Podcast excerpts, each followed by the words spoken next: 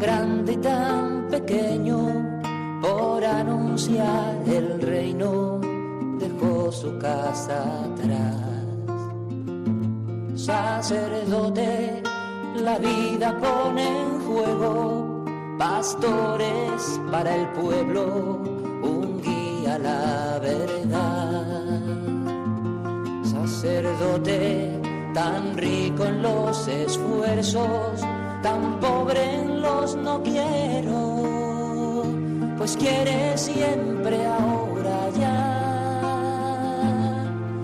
Comienza en Radio María, Sacerdotes de Dios, Servidores de los Hombres, dirigido por el Padre Miguel Ángel Arribas. En sus manos da el pan de vida, pastor con el buen pastor, al pie de la cruz, con el que está en cruz, lámpara de luz en sus manos da el pan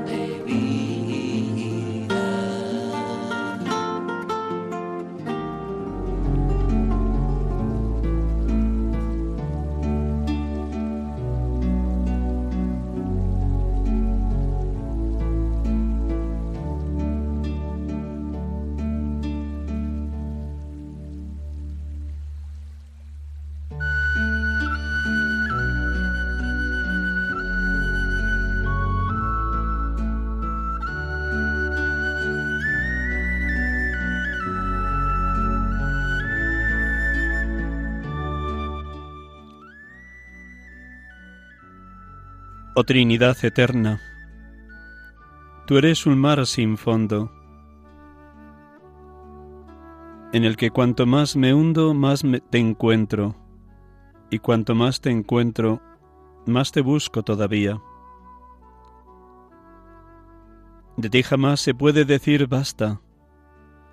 El alma que se sacia en tus profundidades te desea sin cesar, porque siempre está hambrienta de ti siempre está deseosa de ver tu luz en tu luz.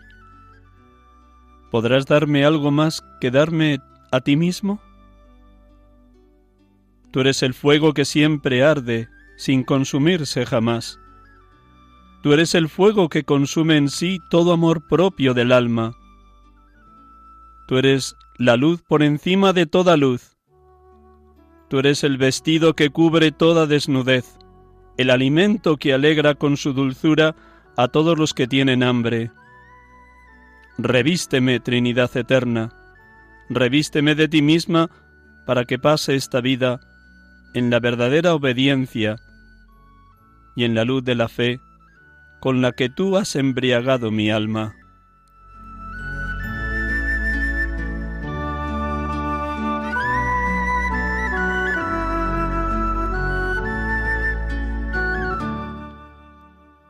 De Santa Catalina de Siena en su libro El diálogo.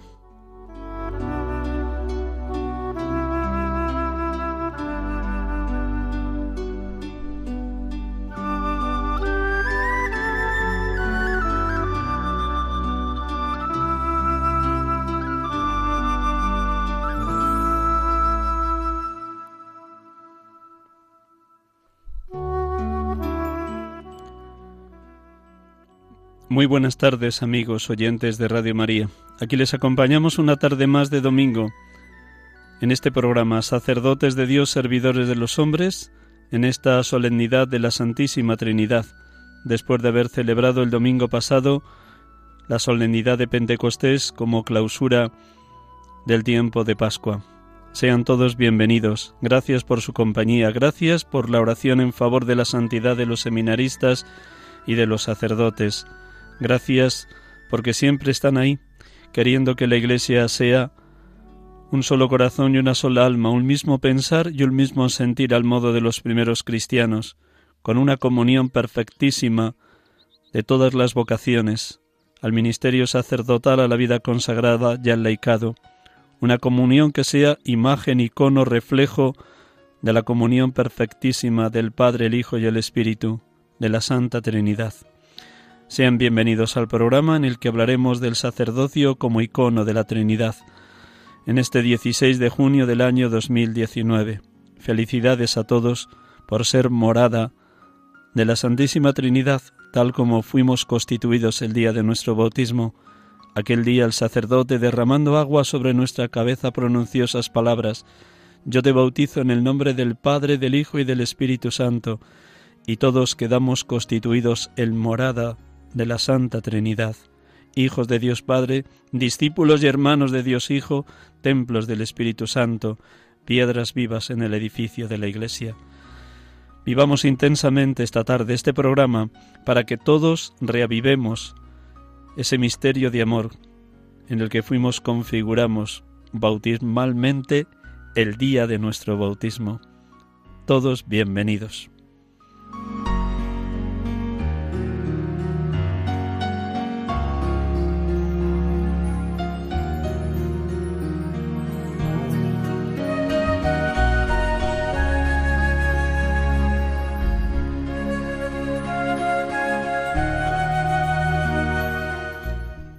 Envía, Señor, a este pueblo un verdadero pastor, que congregue y no disperse el rebaño, congregándolo en el templo de tu iglesia, que no se duerma como un pastor mercenario, sino que sea un verdadero guardián y pastor de sus ovejas, que corderos y ovejas estén siempre en tu presencia gracias a su cuidado, para que no sean presa del feroz y cruel lobo aviva los corazones de los pastores, que se aparten de los placeres pasajeros, que no roben la lana de sus fieles ovejas, para que la Iglesia no tenga que lamentarse con quejumbrosos validos.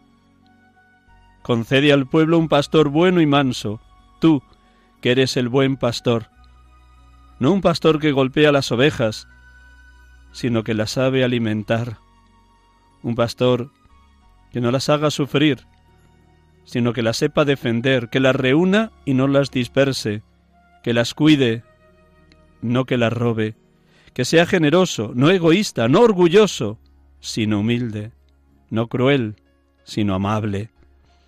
Defiende al pueblo porque es tuyo y obra de tus manos, tú que eres bendito por los siglos.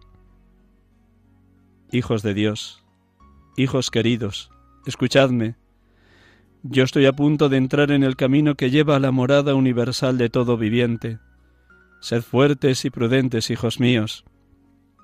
El mismo Dios y Señor os dará un buen obispo, un buen pastor. Como nos lo afirma la Sagrada Escritura, no destruirá el Señor a su pueblo, que es su heredad.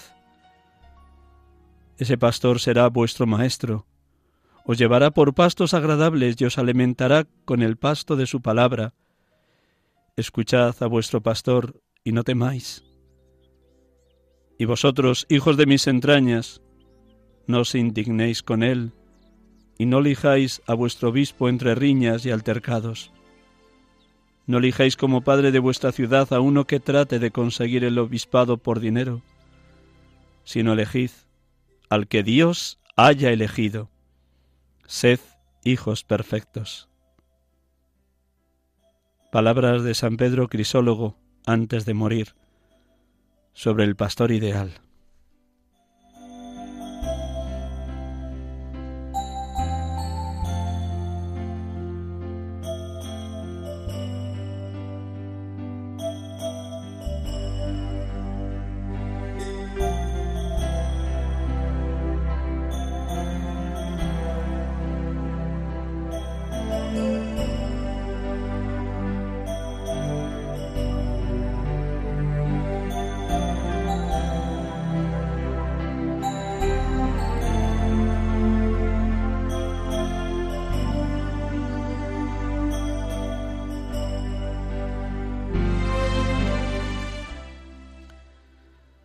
Como cada tarde de domingo en este programa, sacerdotes de Dios, servidores de los hombres, comenzamos orando.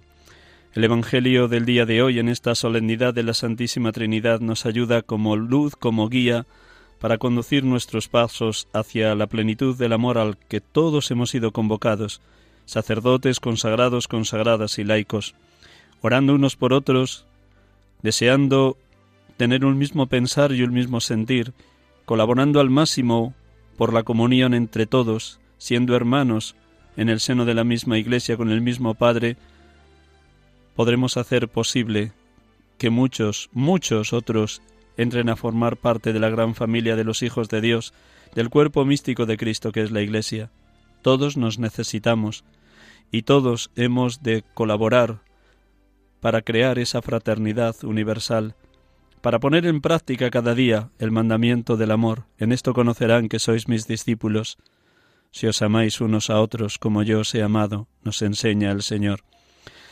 Procuremos un instante de silencio, un silencio acogedor de la palabra, un silencio que denota la necesidad que tenemos de palabra verdadera, esa que no pasa jamás, esa que permanece para siempre, esa de la que nos garantiza Jesús. El cielo y la tierra pasarán, mis palabras no pasarán. Una palabra que es luz, una palabra que es verdad, una palabra que es la misma persona de Jesucristo. Jesucristo es el mismo ayer, hoy y siempre. También hoy, en esta solemnidad de la Santísima Trinidad, nos habla. Dejemos que su palabra resuene, se cale hasta lo más profundo de nuestro ser, y desde ella y por ella, como palabra de vida, nos pongamos en total disposición para cumplir la voluntad del Padre, como Jesús y como María. Jesús, mi alimento es hacer la voluntad del que me ha enviado y llevar a término la obra que me encargó. María, he aquí la esclava del Señor, hágase en mí, según tu palabra. Un instante de profundo recogimiento para que la palabra cale, toque, lo más profundo de nuestro ser.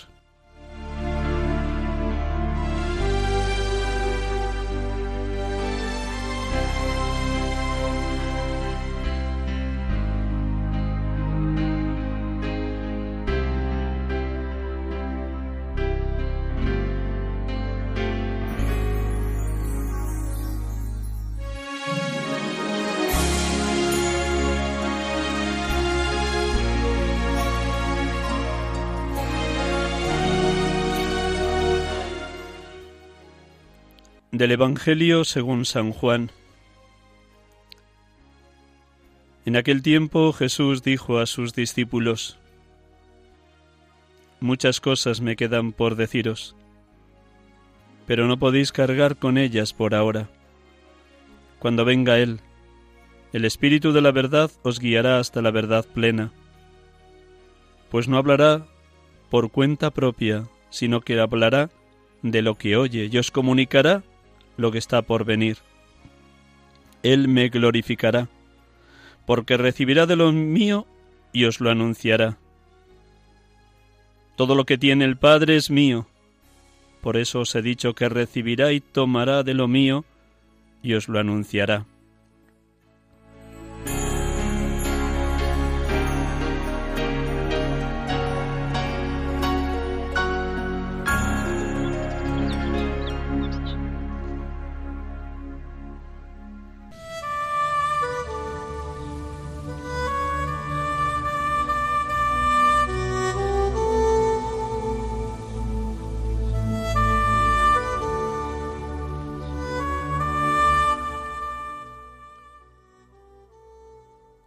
Bendito y alabado seas, Padre, fuente de amor infinito y eterno, que enviaste a tu unigénito como palabra de la verdad, como verbo encarnado, como salvador de los hombres, y derramaste el Espíritu Santo que procede de ti y del Hijo,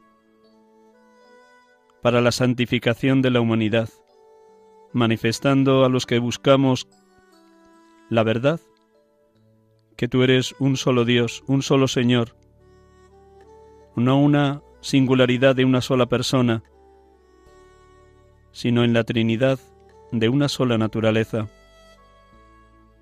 Bendito y alabado seas Jesucristo, que nos has revelado la gloria del Padre en tu entrega total en la cruz, y nos has enviado desde el Padre y con el Padre al Paráclito, para que nos comunicara la verdad plena, vuestro amor trinitario, infinito y eterno, para que gozándonos de vuestra perfectísima unidad,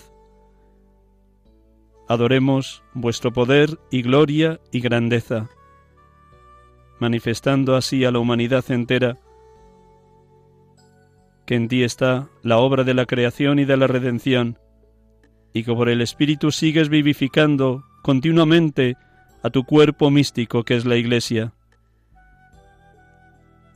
Bendito y alabado seas, Espíritu Santo, Espíritu de amor y vida, que acrecientas y activas nuestra fe en ese misterio trinitario, un solo Dios, tres personas distintas, de única naturaleza iguales en su dignidad, consolidando así nuestra profesión de fe en la única y verdadera divinidad, eterna e infinita.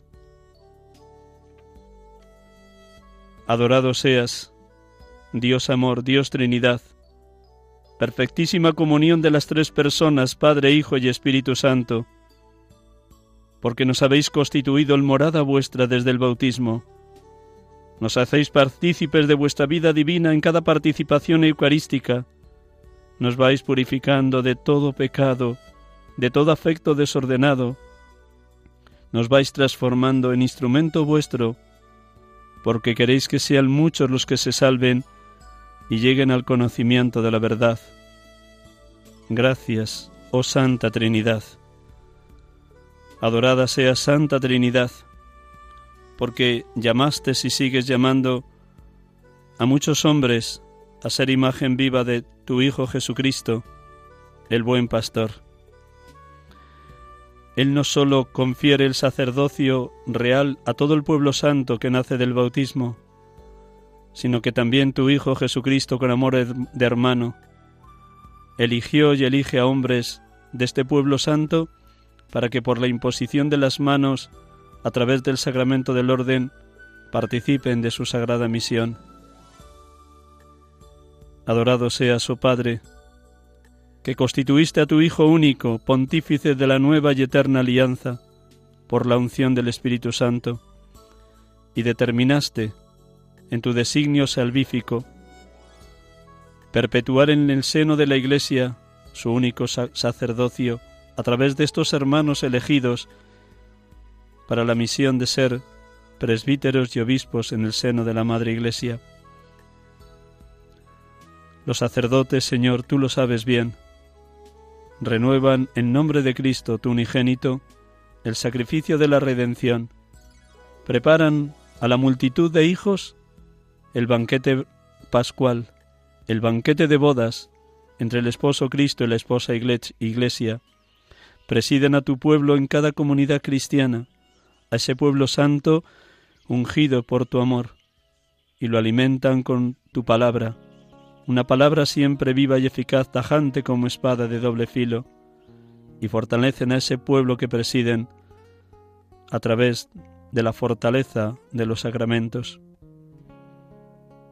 Oh Santa Trinidad, oh Dios amor, oh perfectísima comunión de los tres, seguid llamando en el seno de la Madre Iglesia a muchos jóvenes y adultos para el ministerio sacerdotal para que entregando su vida por ti y contigo, oh Dios amor, oh Dios Trinidad, olvidándose completamente de sí mismos y abrazando la cruz de cada día, se dejen configurar con Cristo, y por Él y en Él sepan dar testimonio valiente, audaz, intrépido, de que en ti y solo en ti, oh Dios amor, oh Dios Trinidad, está la redención del género humano, está la plenitud que todo ser humano busca, está el amor que no pasa nunca, la fortaleza que permanece incluso en el sufrimiento y en el martirio. Oh Dios amor, oh Dios Trinidad, seguid derramando vuestro espíritu sobre los llamados, los elegidos, los consagrados como sacerdotes y obispos, para que permanezcamos siempre en total fidelidad a la vocación y misión a la que nos habéis llamado.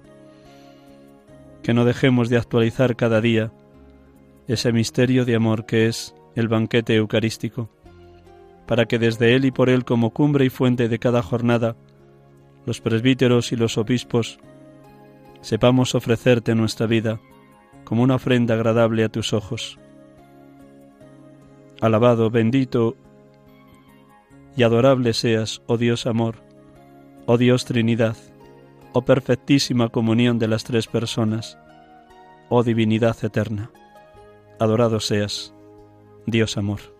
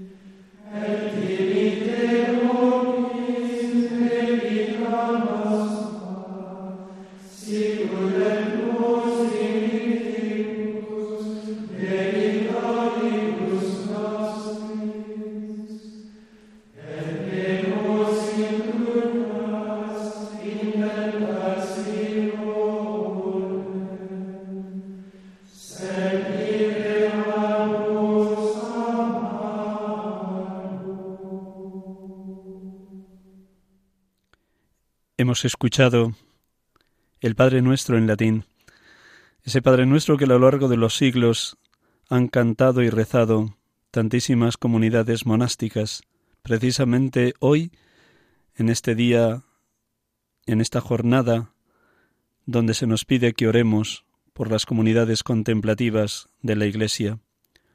En esta jornada por orantibus, los que estamos en medio del mundo estamos llamados a orar por aquellos que son el pulmón orante de la Iglesia, las comunidades de monjes y monjas que desde el claustro de los distintos monasterios elevan una oración ininterrumpida a nuestro Dios, haciendo eco de tantos salmos que invitan a los creyentes a la oración ininterrumpida.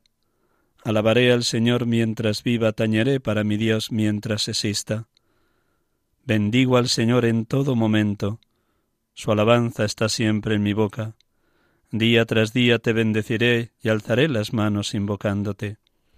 Podríamos ir enlazando numerosos salmos que invitan al creyente a la alabanza ininterrumpida. Todos los bautizados estamos llamados a esa alabanza, pero de una manera especial aquellos que por vocación son los contemplativos en el seno de la Madre Iglesia. Todos estamos llamados a ser contemplativos en la oración en la adoración eucarística, en la meditación de la palabra y contemplativos en la acción, pero de una manera especial aquellos que han sido llamados para que desde una vida recogida en Cristo, de profunda intimidad con el Dios amor, con el Dios Trinidad, a través de la liturgia de las horas y de ratos larguísimos de la presencia eucarística, alaban, bendicen y glorifican al Padre, al Hijo y al Espíritu Santo en favor de la Iglesia, de la santidad de los sacerdotes y de los obispos y de la salvación de todo el género humano. Yo les invito a todos los mis queridos oyentes que en este día por orántibus en favor de las comunidades contemplativas pidan para que siga habiendo vocaciones de jóvenes y adultos llamados a la vida monástica en cualquiera de los diversos carismas que el Espíritu Santo ha suscitado a lo largo de la historia de la Iglesia desde las comunidades benedictinas o dominicas, pasando por las comunidades más actuales, como Jesu Comunio, o como las hermanitas de Belén o las hermanitas del Cordero, tantas y tantas comunidades que Dios ha suscitado en la Iglesia para bien de toda la humanidad.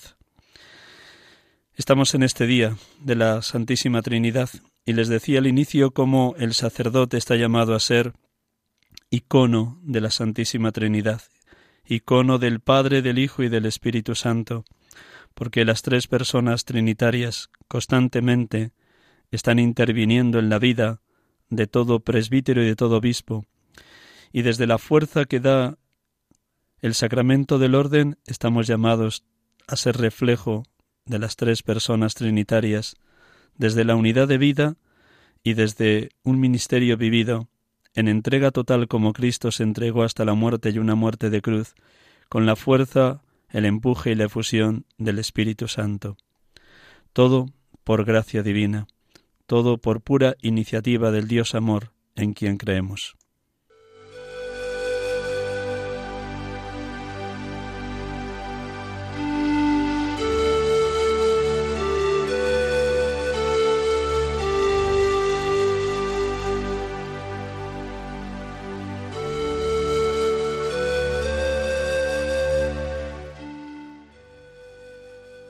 Estamos aquí con ustedes en Radio María, sacerdotes de Dios, servidores de los hombres, en esta solemnidad de la Santísima Trinidad, en este 16 de junio de este año 2019.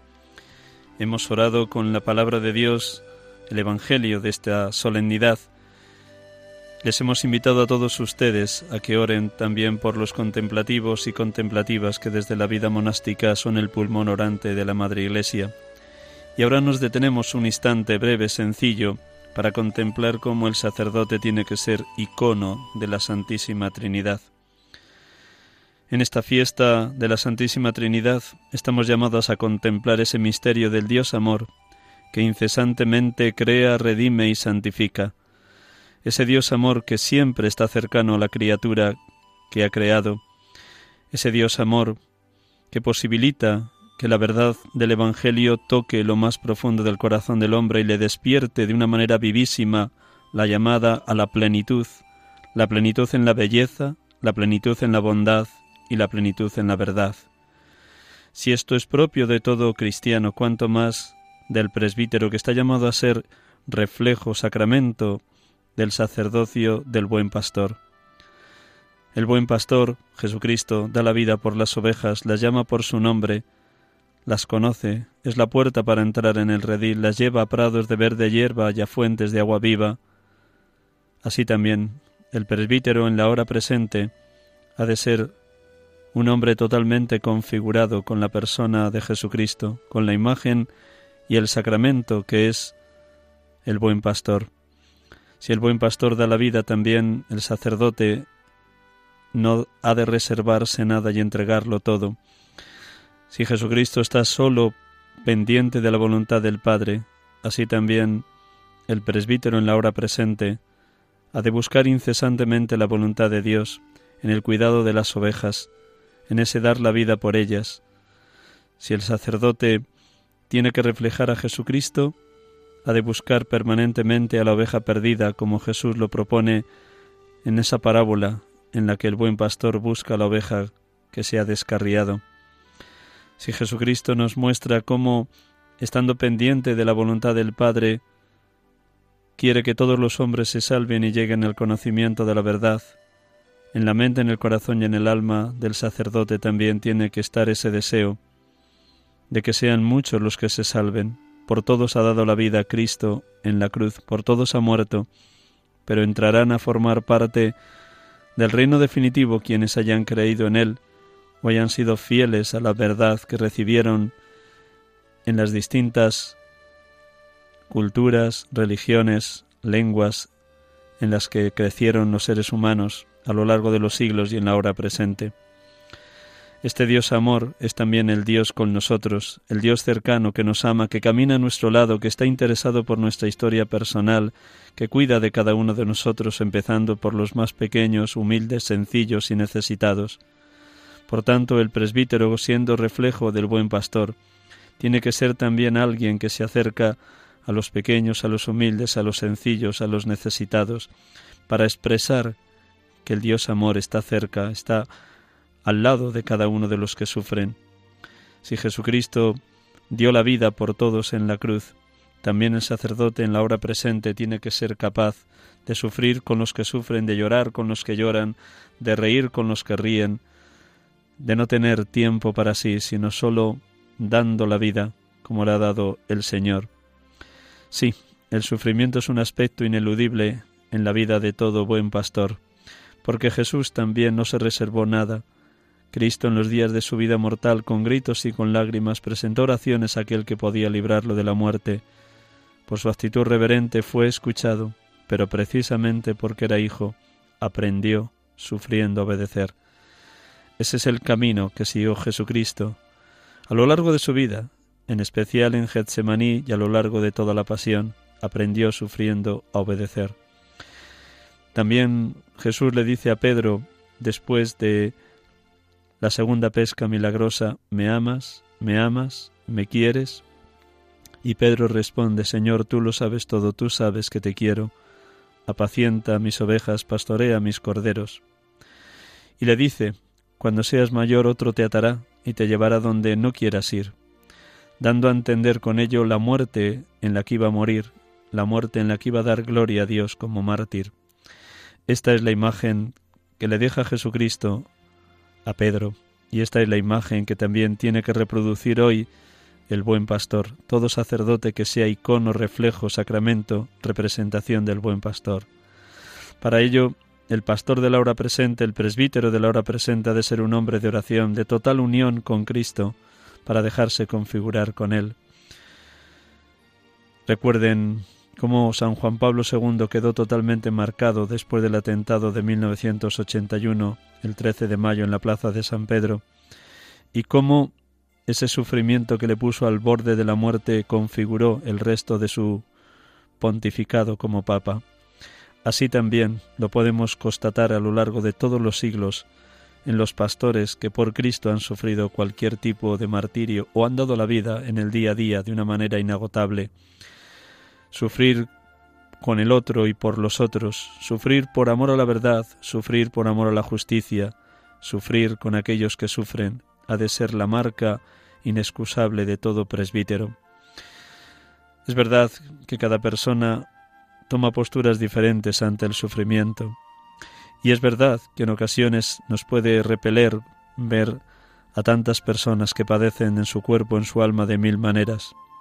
Pero no es menos cierto que el presbítero aprende a abrazar la cruz de cada día y el sufrimiento de cada día, cuando vuelve la mirada a la pasión de Cristo y se adentra en el corazón de aquel que no se reservó nada, que lo dio todo, aquel que siendo el Cordero Inmaculado, el Cordero sin mancha, a quien no cometió pecado, Dios lo hizo reo de pecado para nuestra justificación, dice San Pablo en 2 Corintios 5:21.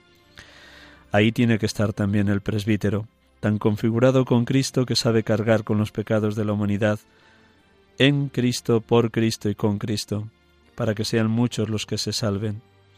Mirando la pasión de Cristo, podrá decir también con valentía lo que propone San Ignacio el ejercitante en la tercera semana de los ejercicios de mes.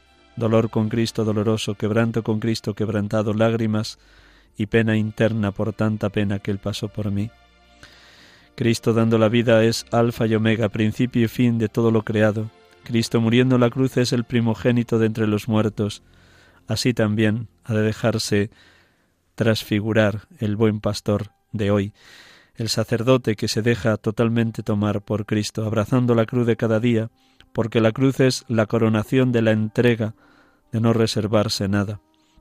Los brazos abiertos de Cristo en la cruz, extendidos a lo largo de ese brazo horizontal, expresan la misericordia infinita del Padre en la humanidad de su Hijo, como gritó el propio Jesús cuando le crucificaban, Padre, perdónalos porque no saben lo que hacen. Esos brazos abiertos de Cristo en la cruz nos enseñan cómo Él quiere que los presbíteros en la hora presente estemos siempre aprendiendo de su entrega, de su donación, de querer vivir solo la voluntad del Padre. Como hombre que era en Getsemaní, padeció ese terrible miedo ante la muerte que se avecinaba. Abba, Padre, pase de mí este cáliz. Pero añadió, que no se haga lo que yo quiero, sino lo que quieres tú. En esa obediencia a la voluntad del Padre ha de fijarse, ha de mirar, ha de contemplar el presbítero para dejar resonar también aquellas palabras que pronunció Jesús. Venid a mí todos los que estáis cansados y agobiados, y yo os aliviaré. Aprended de mí que soy manso y humilde de corazón, y encontraréis vuestro descanso, porque mi yugo es llevadero y mi carga ligera. El presbítero en la hora presente ha de aprender esa lección suprema de la mansedumbre y de la humildad de Cristo en la cruz. En él aprendemos a dar la vida sin reservarnos nada. En él los presbíteros queremos revelar el infinito amor del Padre, su paternidad.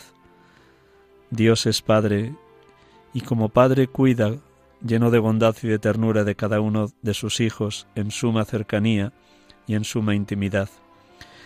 Eso que vivimos en el día de hoy en la solemnidad de la Santísima Trinidad ha de ser también algo que refleje el presbítero en la hora presente, si la Santísima Trinidad es misterio perfectísimo de comunión de los tres, Padre, Hijo y Espíritu Santo, el sacerdote que es morada de los tres, ha de amar también en la cercanía a los niños, adolescentes, jóvenes, adultos, matrimonios, ancianos, marginados, pobres, enfermos.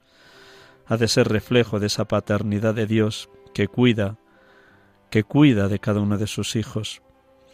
En esa configuración con Cristo, que da la vida en la cruz, es donde el sacerdote alcanza la plenitud del amor, porque es ahí donde se derrama incesantemente la fuerza, la gracia y el poder del Espíritu Santo. El amor de Dios ha sido derramado en nuestros corazones por el Espíritu Santo que se nos ha dado. Ese Espíritu Santo que procede del Padre y del Hijo, que con el Padre y el Hijo recibe una misma adoración y gloria. Ese Espíritu Santo que ayuda al presbítero a configurarse con el corazón del buen pastor que quita los miedos cuando se presenta la pasión o la cruz, la muerte. En la muerte en cruz contemplamos los presbíteros en amor hasta el extremo, habiendo amado los suyos que estaban en el mundo, los amó hasta el extremo. Solo en la medida que el presbítero se vacíe de sí mismo y se deje tomar por el buen pastor que es Cristo, también será capaz de dar la vida. Uno por sí mismo es corto, es pequeño, es miedoso. Solamente con la fuerza y el poder del Espíritu, el presbítero puede llevar adelante la obra de la glorificación de Dios, como Cristo ha dado la vida por todos en la cruz. Es el amor al Padre lo que da sentido a su entrega hasta la muerte, una muerte redentora. Es su obediencia al Padre por amor lo que nos enseña a los presbíteros a entregar también la vida, entregándosela a los hermanos.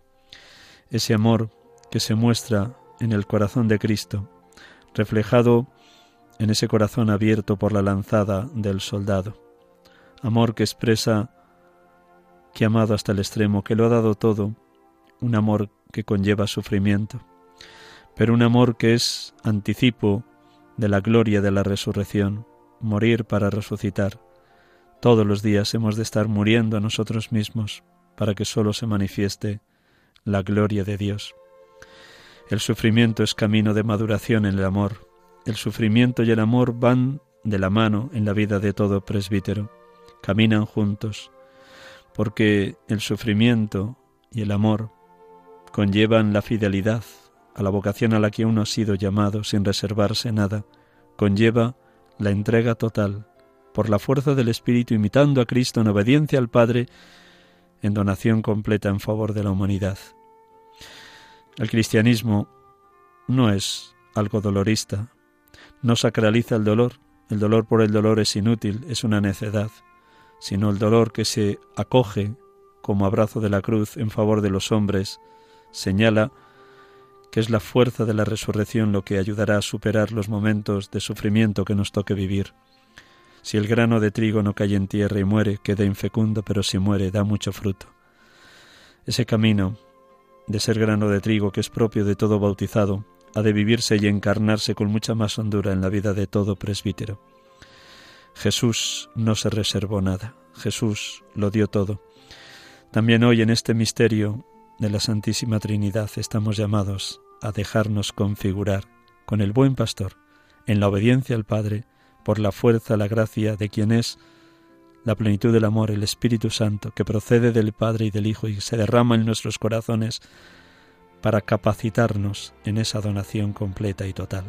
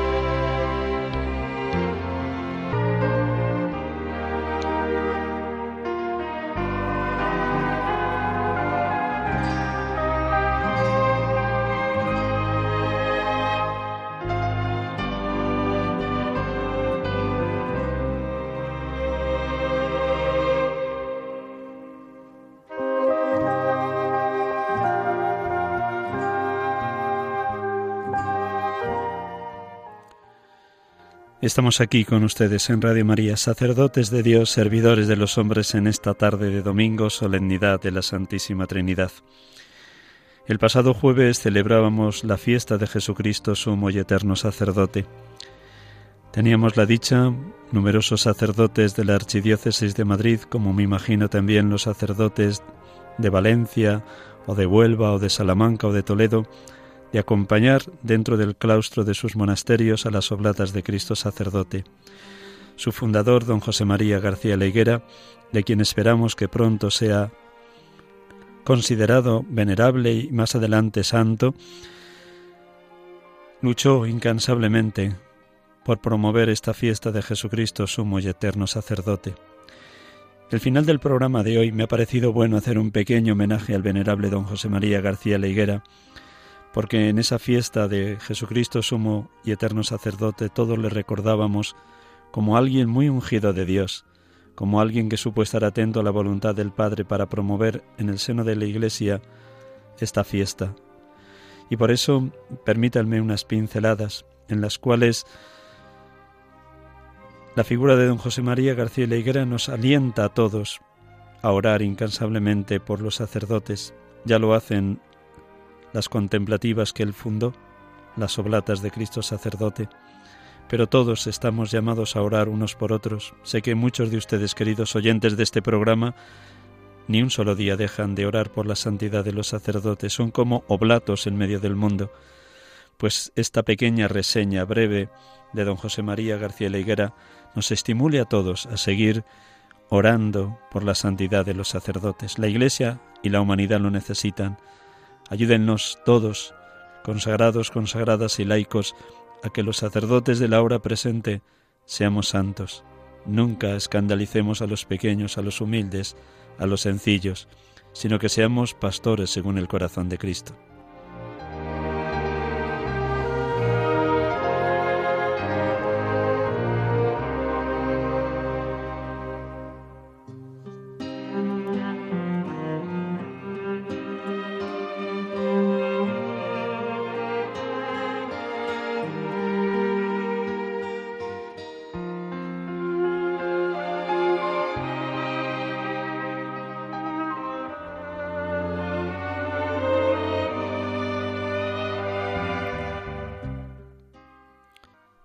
El venerable don José María García de la Higuera nace en Fitero, Navarra, el 9 de marzo de 1903, siendo bautizado tres días después, el 12 de marzo, en la parroquia Santa María la Real, perteneciente en ese momento a la diócesis de Tarazona. Es el segundo de los cuatro hijos que tuvo el matrimonio formado por don Vicente García Albericio y doña María La Higuera Martínez, naturales de Tarazona y Fitero respectivamente. Desde muy pequeño dio muestras de una gran piedad y a los diez años ingresa en el seminario de Tudela, petición que hizo él mismo a sus padres un año antes que esto se lo permitiesen. En 1915, por motivos laborales y económicos, su familia tiene que trasladarse a Madrid. Él continúa sus estudios en el seminario de esta ciudad, dejando en él una profunda huella por su ejemplaridad, piedad y bondad. En esta etapa estudió música con el padre Iturriaga, director de coro y escola cantorum del seminario, quien lo nombró su sucesor siendo aún seminarista teólogo. En 1923 ganó la oposición a la plaza de maestro de la capilla de la Catedral de Sigüenza, plaza que nunca ocupó. El 29 de mayo de 1926, en la capilla del Seminario Conciliar de Madrid, es ordenado sacerdote por el nuevo obispo de Madrid, don Leopoldo e hijo Garay. Al día siguiente, solemnidad de la Santísima Trinidad, celebra su primera Eucaristía también en la capilla del seminario. Se le nombró profesor y prefecto de externos, quedándose por tanto a vivir en el seminario. También atendía como capellán a las hermanas del Sagrado Corazón de Jesús, y a las de los santos ángeles, las angélicas. En ese tiempo completó sus estudios y en 1928 se graduó en Derecho Canónico por la Universidad Pontificia de Toledo. La santidad sacerdotal era su ya su santa obsesión. El 8 de diciembre de 1935, fiesta de la Inmaculada, hizo su voto pro eis. Ya en el ambiente antirreligioso de la Segunda República, en 1932, es nombrado director espiritual del Seminario Menor y en 1933, para poder trabajar legalmente en el campo de la educación cristiana, convalida sus estudios civiles que había simultaneado con los religiosos, obteniendo el título de maestro nacional en la Escuela Normal de Ávila. Cuando en julio de 1936 estalla la Guerra Civil Española, se encuentra en Madrid y en él permanece hasta el final de la contienda. Puede decirse que fue un confesor fidei. ya que fue detenido e interrogado por dos veces, la última de ellas al asaltar la embajada de Finlandia, donde se encontraba refugiado, pronunciando las palabras de Jesús. Si me busquéis a mí, dejad a estos. Cuando preguntaron quién era el cura, y salvando milagrosamente su vida. El obispo de la diócesis, don Leopoldo e hijo Garay, que se encontraba en zona nacional, le nombra vicario general de la zona republicana. En ese tiempo, la actitud del venerable don José María García Leguera fue extraordinaria. Se dedicó a socorrer y asistir a los sacerdotes religiosos y religiosas que se encontraban escondidos o refugiados, y a organizar la asistencia religiosa de numerosos fieles que vivían en verdadera persecución. Providencialmente conoce el venerable don José María García Leiguera a María del Carmen Hidalgo de Caviedes y Gómez, que militaba activamente en el Socorro Blanco, a la que comienza a dirigir espiritualmente. Después de dirigirle unos ejercicios espirituales, el 25 de abril de 1938, se comprometen a fundar una congregación religiosa de vida contemplativa cuya finalidad será la de orar y sacrificarse por la santidad de los sacerdotes y seminaristas. Es la congregación de hermanas oblatas de Cristo sacerdote, erigida de derecho pontificio el 24 de enero de 1967. En 1939, finalizada la guerra, es nombrado director espiritual del Seminario Mayor, cargo en el que permanece hasta 1948 en que se le designa visitador diocesano de religiosas. También es nombrado director de la Adoración Nocturna Española, institución a la que siempre perteneció. En 1950, el 17 de mayo, es preconizado por el Papa Pío XII obispo auxiliar de la diócesis de Madrid-Alcalá, recibiendo la consagración episcopal el 29 de octubre de ese mismo año. En este año se celebra por primera vez en la diócesis de Madrid el Día de la Santificación Sacerdotal, que es organizado por él y en el que predica con todo ardor sacerdotal. En 1962 asiste, en representación del episcopado español, a la inauguración del monumento a los mártires de Nagasaki en Japón y a los congresos eucarísticos internacionales de Río de Janeiro y de Bogotá. Al fallecer el patriarca don Leopoldo e hijo Igaray, el 31 de agosto de 1963, es nombrado vicario capitular de la sede vacante. El 7 de octubre de 1964 es nombrado obispo de Huelva.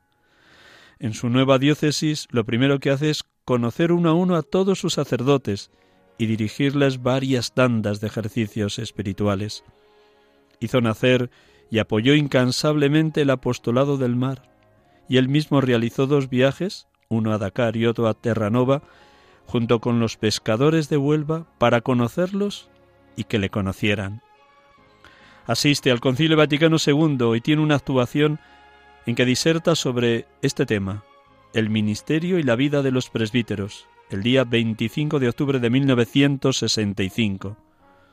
En 1968 es elegido presidente de la Junta Episcopal Española para Religiosos y nombrado obispo promotor del apostolado del mar. En 1969, el 3 de julio, es preconizado por Pablo VI, arzobispo de Valencia, e incluido entre los miembros de la Sagrada Congregación de Religiosos e Institutos Seculares. En 1972 preside en Valencia el octavo Congreso Eucarístico Nacional y solicitó la erección de la Facultad de Teología de Valencia, que le fue concedida en 1974. En este tiempo de su estancia en Valencia tiene lugar un acontecimiento largamente esperado y preparado por el venerable, la aprobación de la fiesta litúrgica para España de Jesucristo sumo y eterno sacerdote, cuyos primeros pasos se remontan a 1950. El ritmo de vida que le impuso a lo largo de todos sus años de obispo acabó con su fortaleza física. En noviembre de 1973 emprende la visita pastoral a sus sacerdotes en Latinoamérica, en que sufre una fuerte subida de tensión arterial, el 14 de febrero de 1974 tiene un accidente cerebrovascular después de un disgusto en la audiencia de la mañana, quedando su salud limitada, aunque pudo recuperar el movimiento del lado derecho y el habla, que perdió en un primer momento. Continuó con gran esfuerzo y entrega en el desempeño de su cargo, hasta que en 1978 es aceptada su dimisión y en septiembre se traslada a Madrid, a la casa madre de sus hijas, las Oblatas de Cristo sacerdote. En estos últimos años de su vida dedicó a gastar sus horas y sus días en oración ante el sagrario y a atender y a escuchar a los muchos sacerdotes y obispos que le visitan en su retiro. Todo fue ya un lento morir en oblación sencilla y callada, morir a todos sus valores, viviendo hasta el final de sus días su lema sacerdotal, Sarcerdos et hostia. El 14 de julio de 1989 fallece después de recibir en días anteriores la Santa Unción. Sus restos estuvieron tres días expuestos a la veneración de los fieles. Se trasladaron a la Catedral de San Isidro para el funeral, que se celebró con la asistencia de numerosos sacerdotes y fieles. Finalmente fueron inhumados en el presbiterio de la capilla de la Casa Madre de la Congregación de las Hermanas Oblatas de Cristo Sacerdote en Madrid, en la calle General Aranaz. En 1995 se abre en Madrid el proceso sobre su vida y fama de santidad, en vista a su beatificación y canonización. El 22 de septiembre del año 2000 el cardenal arzobispo de Madrid, don Antonio María Rouco Valera, declara clausurada la fase diocesana de su proceso de canonización. El 25 de enero del 2002, la Congregación para la Causa de los Santos otorga el decreto de validez de su causa de beatificación. El 12 de diciembre del 2009 es entregado la posición Supervita et Virtutius de don José María García Leguera. Con esta breve reseña, queridos oyentes de Radio María, hemos querido hacer un pequeño homenaje al que promovió incansablemente desde 1950 esta fiesta, la fiesta de Jesucristo, sumo y eterno sacerdote que celebrábamos el pasado jueves, el jueves después de Pentecostés, como se celebra todos los años. Con esta semblanza de don José María quisiera que todos oraran para que sea declarada pronto su beatificación en el reconocimiento de sus virtudes heroicas, de su vida de santidad, esa que era su manía, la manía de orar incansablemente por la santidad de los sacerdotes. Como decía él, sacerdote de Jesucristo, sé un sacerdote santo, santo, santo, sí, santo, porque si no eres sacerdote santo, ¿para qué ser sacerdote?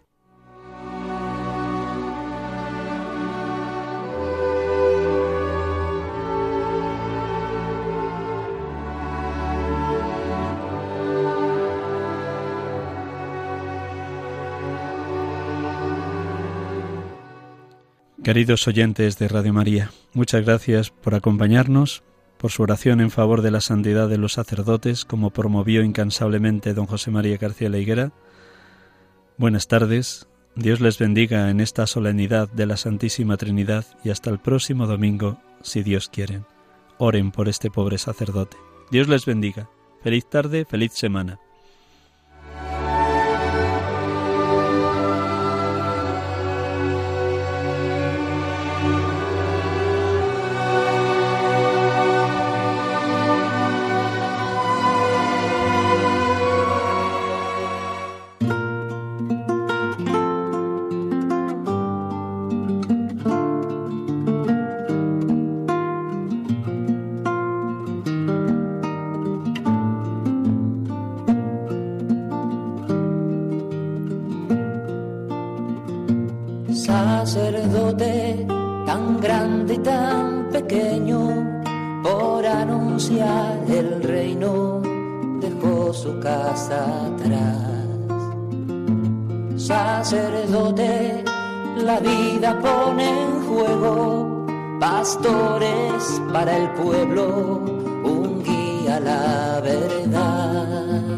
Acaban de escuchar el programa Sacerdotes de Dios, Servidores de los Hombres, dirigido por el Padre Miguel Ángel Arribas. Pues quiere siempre ahora ya. Pastor con el buen pastor al pie de la cruz, con el que está en cruz, lámpara de luz en la oscuridad, en sus manos da el pan de. Pastor con el buen pastor al pie de la cruz, con el que está en cruz, lámpara de luz en la oscuridad, en sus manos